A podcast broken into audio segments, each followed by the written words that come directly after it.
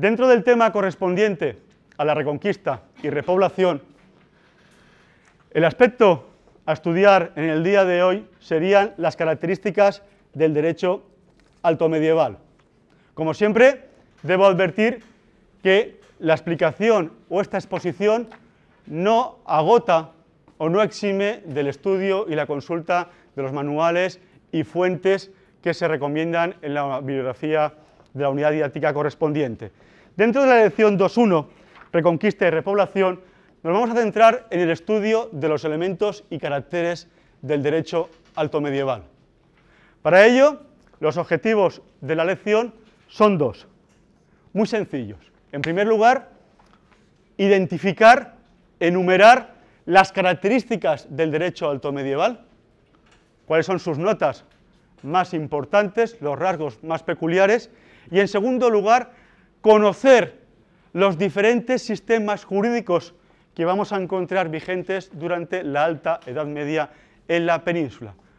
Para ello, la estructura, el índice de nuestra exposición va a articularse, va a girar en torno a tres pilares. En primer lugar, referenciar, enumerar, explicar las características del derecho alto medieval, sus rasgos más importantes, analizar la naturaleza jurídica de ese derecho alto medieval y finalmente hacer una referencia a los distintos modelos jurídicos que vamos a encontrar en esta etapa de nuestra historia. El punto de partida, como les indicaba, son las características. Para enumerar las características voy a seguir el manual del profesor Tomás y Valiente, según el cual el derecho alto medieval se caracteriza por las siguientes notas. El derecho, entendido como obra divina, en primer lugar. En segundo lugar, derecho y orden público. El derecho, en tercer lugar, como manifestación consuetudinaria. Y finalmente, el derecho alto medieval, entendido como privilegio. Para Tomás y Valiente, es imposible entender el derecho alto medieval sin saber que la sociedad medieval está íntimamente influenciada en Dios. En tanto en cuanto el derecho es una manifestación social, por tanto, el ordenamiento jurídico medieval también ha de estar fundamentado en Dios. La sociedad medieval creía vivamente en un Dios autor de todo lo existente, eje y centro de todo lo real. Dios creó la naturaleza y le ha dado todo un orden. Cada cosa y cada hombre tiene su puesto en ese orden natural. Por tanto, Dios no solamente creó el derecho, ese orden natural, sino que además la justicia entre partes para juzgar corresponde a Dios. El ordenamiento jurídico medieval tiene una clara implicación religiosa, una clara implicación divina, el derecho como obra divina fundamental para entender el cómo se elabora, el cómo funciona este ordenamiento jurídico. En segundo lugar, como comentaba, el derecho y el orden público. En el derecho alto medieval vamos a encontrar un ordenamiento jurídico evolucionado, más consolidado, que supera muchos de los modelos y prácticas de los derechos primitivos. El derecho alto medieval va a tratar de reducir el uso de la violencia y garantizar la defensa pacífica de los individuos y grupos. Recordar cuando hablábamos del derecho germánico en sus orígenes, en sus antecedentes, primitivo con la práctica, eh, prácticas tan ancestrales como la venganza de sangre, ¿de acuerdo? que consistía en una aplicación, una modalidad de la ley del talión, ojo por ojo y diente por diente. Esas prácticas violentas van a superarse con el derecho alto medieval en tanto en cuanto este ordenamiento jurídico va a servir de instrumento para garantizar un mínimo de paz social, un mínimo de convivencia en ese orden social. Derecho alto medieval, con un origen divino, con una función clara de garante del orden público, acabar con esos modelos, con esas prácticas propias de modelos jurídicos primitivos, pero también es un derecho marcadamente consuetudinario. Es un derecho que se explica su forma de ser por la sociedad a la que se aplica. La sociedad altomedieval es una sociedad señorial de economía agraria y que tiende a ser estática. Estática en el sentido de que los propios poderosos, los señores, procuran mantener el orden social y político existente. No abogan por ningún cambio, por ninguna modificación. En consecuencia, el orden político no legisla, no promulga leyes. Como veis, no crea derecho legal, es un derecho consuetudinario. Hasta tal punto es estático el derecho alto medieval que tiende a creerse que ese derecho adquiere mayor relevancia, mayor prestigio, cuanto más antiguo sea. Es decir, goza el derecho de tanto prestigio cuanto mayor sea su antigüedad. Derecho consuetudinario y finalmente ese derecho alto medieval es un derecho entendido como privilegio. En la sociedad alto medieval, las diferencias sociales se legitiman en tanto en cuanto se plasman en normas jurídicas. El derecho alto medieval no unifica, sino que diferencia. No es una norma igualitaria, sino que es un derecho privilegiado, especial, particular, para determinados órdenes sociales o especial para determinados lugares o territorios. Es un derecho particular no solamente a nivel social, como comentaba, sino también a nivel local. Se aplica única y exclusivamente a determinados lugares y territorios. Esta última nota, el derecho como privilegio, es la que va a determinar que el, ordenamiento jurídico alto medieval se encuentre muy fragmentado y disperso. Es lo que comentaba anteriormente. Nos vamos a encontrar con una pluralidad normativa. En la alta Edad Media van a coexistir diferentes sistemas jurídicos con una aplicación territorial limitada. Y eso en la praxis conlleva que nos encontremos ante un sistema jurídico muy complejo, disperso, atomizado, podríamos llamar. Esa práctica de atomización, esa práctica de dispersión del ordenamiento jurídico en la Alta Edad Media va a cambiar a partir del siglo XIII como consecuencia de la influencia del jus comune. Pero en sus orígenes el derecho alto medieval presenta una clara nota de dispersión normativa, de atomización jurídica, de especialidad, de privilegio de la norma para determinados grupos sociales y para determinados entes territoriales. Estas, hasta aquí, por así decirlo, son las notas características del derecho alto medieval.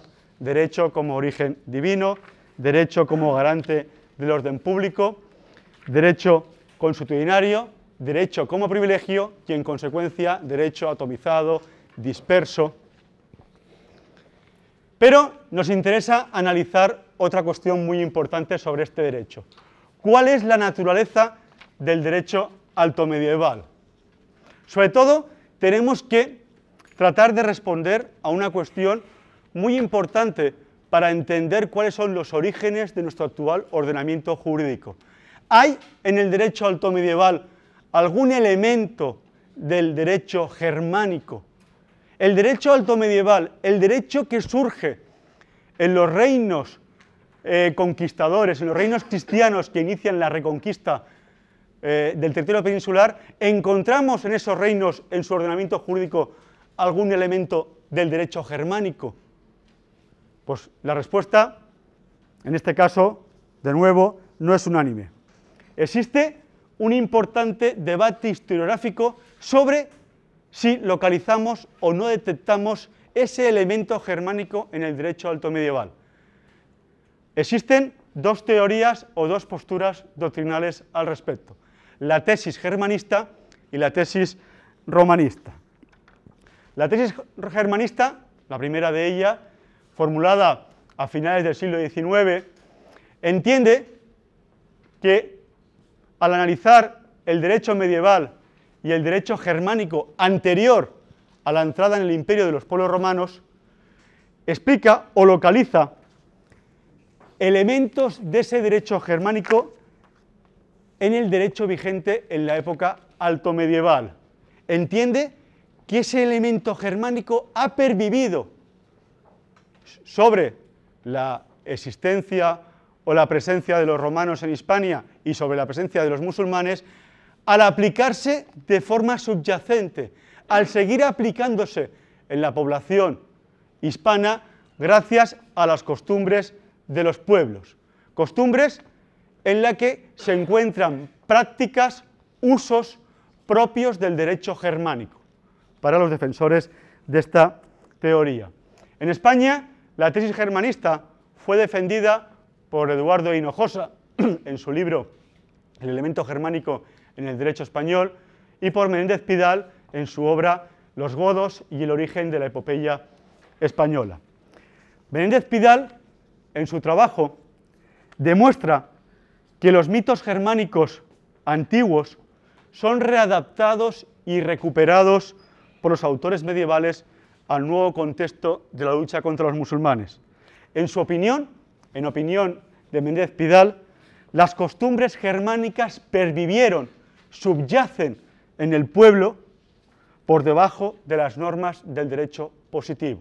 Y él alega como prueba la localización, la identificación en ese pueblo de prácticas como el duelo judicial, la venganza de sangre, que son instituciones propias del derecho germánico primitivo. Por contra, frente a la tesis germanista encontramos una tesis revisionista o llamada tesis romanista. Esta tesis rechaza el elemento germánico en el derecho alto medieval y entiende que no pudo existir una pervivencia de costumbres germanas contra legem, en contra del derecho vigente. Y por tanto entienden que el derecho alto medieval tiene un origen, un sustrato de carácter romanista.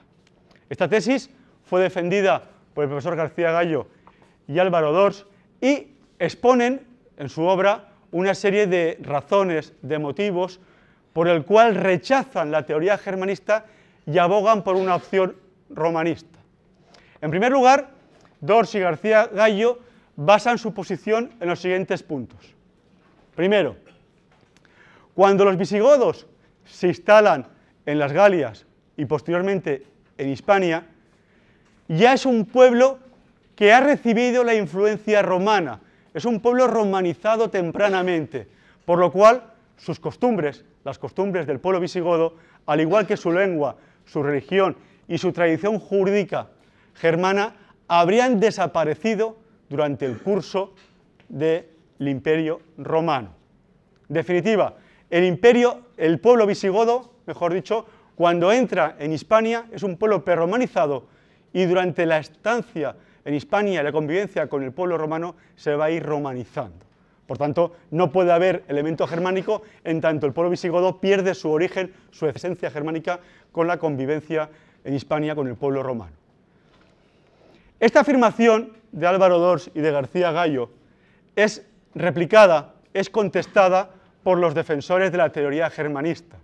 Entienden que este argumento no echa por tierra la postura germanista porque hay testimonios que permiten afirmar que entre los siglos VI y VII aún localizamos prácticas jurídicas primitivas de carácter germánico. Pero no es el único argumento que se aboga en contra de la tesis germanista. Para García Gallo es muy importante tener en cuenta que el pueblo visigodo que se asentó en la península numéricamente es mucho más inferior que el número de hispanoromanos existentes en ella. Entonces, no se entiende muy bien o no se puede llegar a entender el que una minoría imponga sus costumbres, sus usos a una mayoría. No puede entenderse que una minoría visigoda imponga su derecho a la mayoría romana. Por tanto, no puede avalarse la teoría germanista. Sin embargo, los defensores de la tesis germanista alegan en su defensa que hay muchos ejemplos de culturas minoritarias que en la práctica han consolidado su tradición jurídica y no han abandonado sus ancestrales prácticas. Los mozárabes es un ejemplo muy claro de ello. Pero continuamos con los argumentos en contra de la tesis germanista. En tercer lugar, Álvaro Dors y García Gallo entienden que la existencia de leyes en el breviario de Alarico o en el propio Liber Judiciorum que prohibían la práctica de ciertas costumbres visigodas. Es decir, si el propio ordenamiento jurídico prohíbe que se practiquen, que se realicen usos y costumbres germánicas, ¿cómo van a pervivir si son contrarias al derecho vigente? La contrarréplica a esta afirmación, a esta defensa de la tesis romanista y a esta crítica a la tesis germanista, es que se entiende que la existencia de prohibiciones al desarrollo de costumbres godas sirve o se puede utilizar como argumento a la inversa, a su contrario, que diríamos en derecho. Es decir, ya que eso no significa más o no ratifica más que su propia existencia. Si se prohíben es porque existían. ¿De acuerdo? De igual manera, otro argumento en favor de la tesis romanista y en contra de la opción germanista es que hay testimonios que acreditan la vigencia y eficacia del derecho legal visigodo. Son las llamadas fórmulas visigóticas, fuentes que registran la forma de organizar contratos o negocios privados y que mantienen su concordancia con lo legislado en el Liber y en el Breviario. Es decir, hay un derecho escrito y por tanto no es necesaria la existencia de esas costumbres o no se puede constatar su vigencia. Los germanistas replican a este argumento alegando que la existencia de esos formularios visigódigos no muestran más que la vigencia de las costumbres del derecho godo, ya que lo más posible es que esas costumbres godas hayan sido escritas por notarios y pasadas a derecho escrito. Y finalmente, la persistencia del Liber puesto después del fin del imperio, como veremos más adelante, demuestra que existió continuidad en el uso de las leyes godas pese a la ocupación musulmana. Este argumento es rechazado también por los germanistas porque entienden que esa continuidad del liber como derecho vigente durante la presencia de los musulmanes en España no es una prueba que valga pues, o que demuestre la pervivencia de las costumbres visigodas. La trascendencia del liber no va con que desaparezca o no continúe la tradición visigoda. Podían subyacer, podían existir también esas costumbres visigodas. En definitiva, y no os quiero cansar con este debate doctrinal, pero que tiene su relevancia, sus consecuencias prácticas, como veremos, el tema no está aún hoy en día agotado, no es un tema resuelto. Todavía no está claro el origen germanista o el origen romanista de ese derecho alto medieval.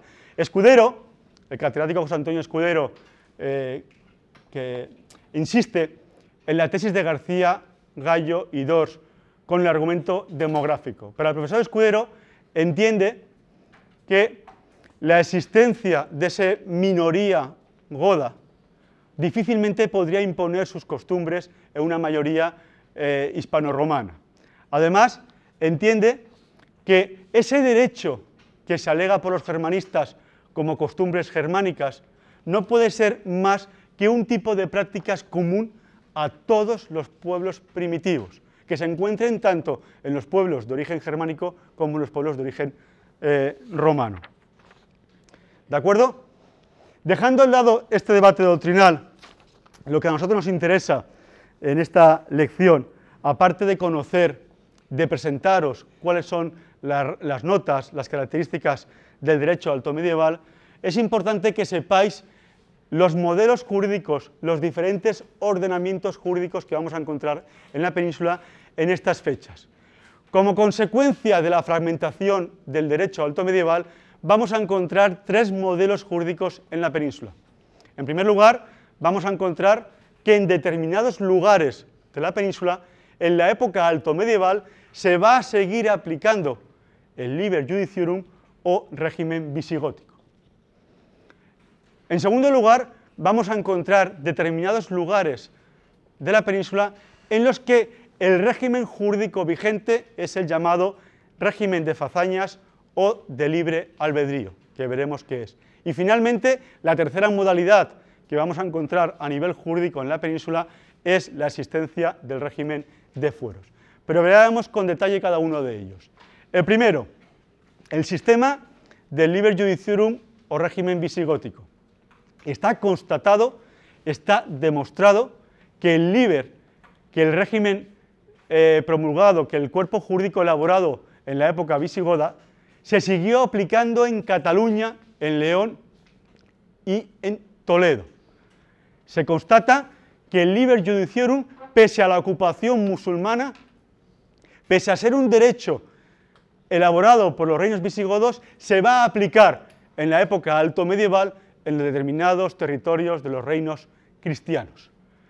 Así, por ejemplo, en Cataluña, no cabe duda, se ha constatado que entre los siglos VIII y X el liber constituía el derecho propio de la marca hispánica, conviviendo, eso sí, con el derecho franco.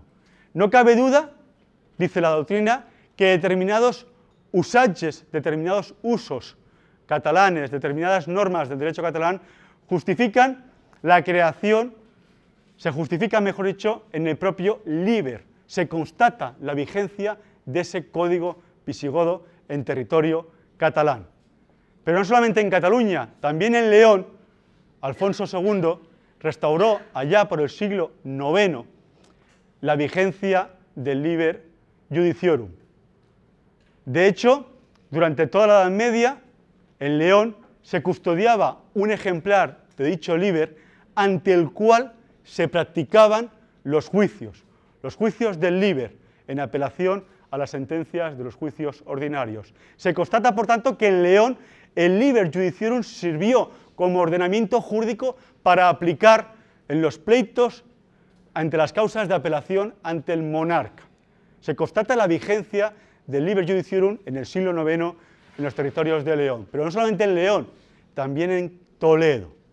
En Toledo, cuando los conquistadores castellano-leoneses entran en la ciudad, allá por el año 1085, a principios del siglo XI, se encuentran con que la comunidad mozárabe de Toledo seguía rigiéndose por el liber judiciorum.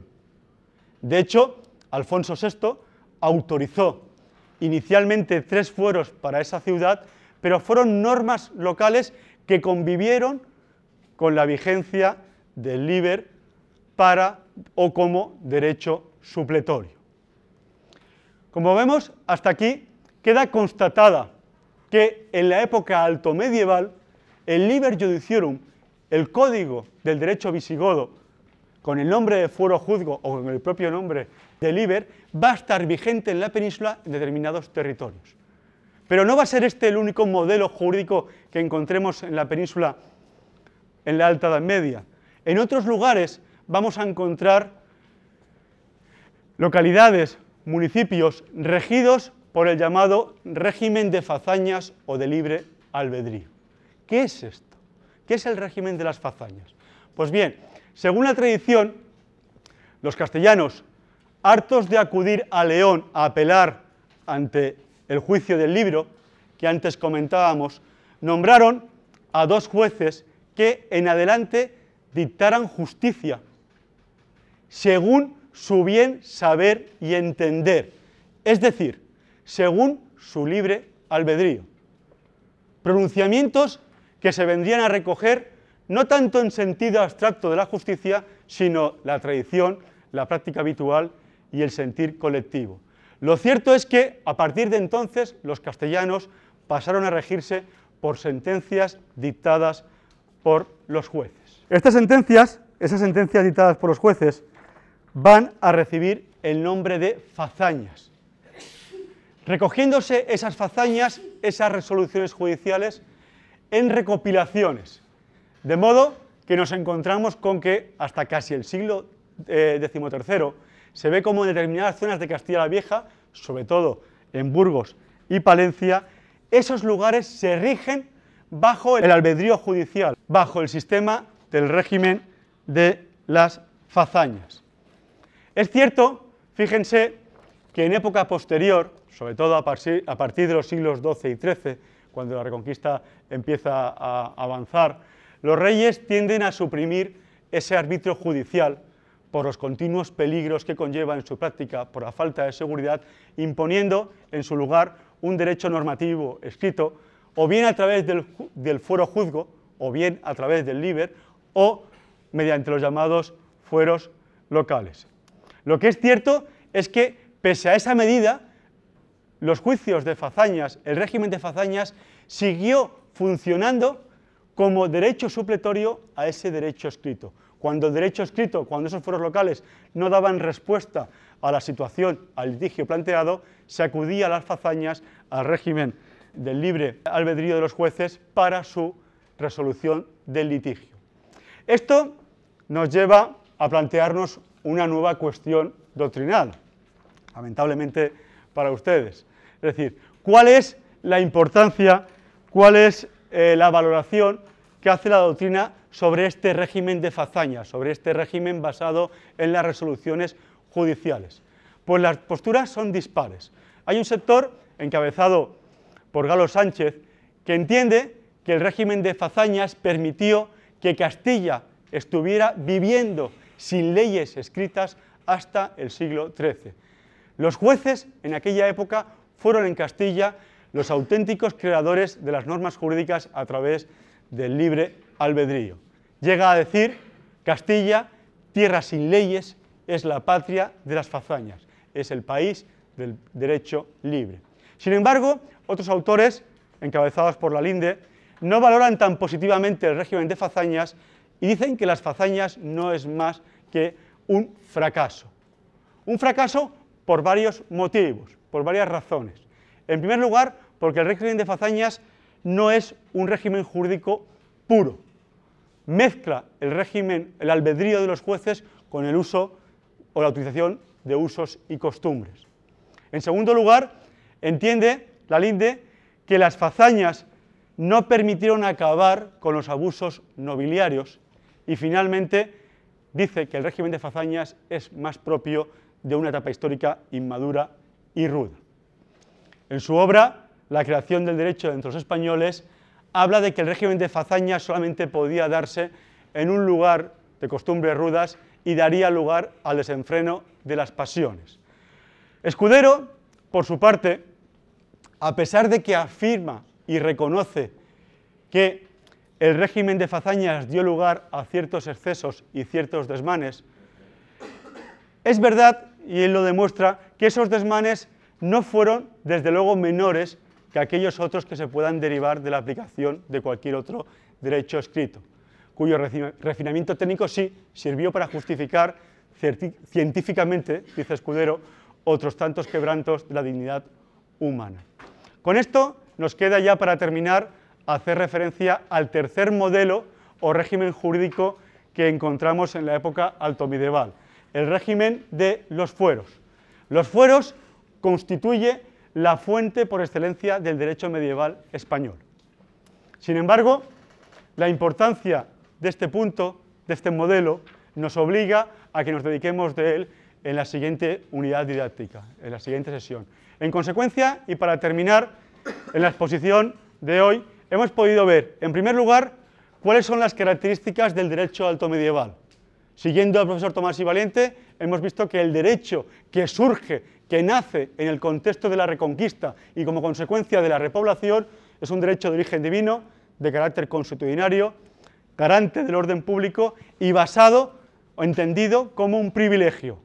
Notas que dan lugar a la existencia de una importante atomización jurídica, de una dispersión normativa. La doctrina discute acerca de cuál es el origen, de cuál es la naturaleza jurídica de ese derecho alto medieval, formulándose dos teorías, la tesis germanista y la tesis romanista. Ambos eh, exponen argumentos en pro y en contra, pero es un debate que todavía hoy se mantiene vivo. Y finalmente, para terminar, hemos hecho referencia a los modelos jurídicos que encontramos en la península en la época alto medieval. Tres modelos. En determinados lugares, comprobado, contrastado, zona de Cataluña, en Toledo y León, sigue perviviendo, sigue estando vigente el liber judiciorum, el cuerpo legal elaborado en la época de los visigodos. En otros lugares, sin embargo, de Castilla, se aplica el régimen de fazañas, un orden jurídico basado en la interpretación de los jueces, en el libre albedrío, en los dictámenes de los profesionales del derecho y finalmente el último modelo jurídico que encontramos en la época alto medieval es el régimen de los fueros. Y con esto terminamos la exposición de hoy.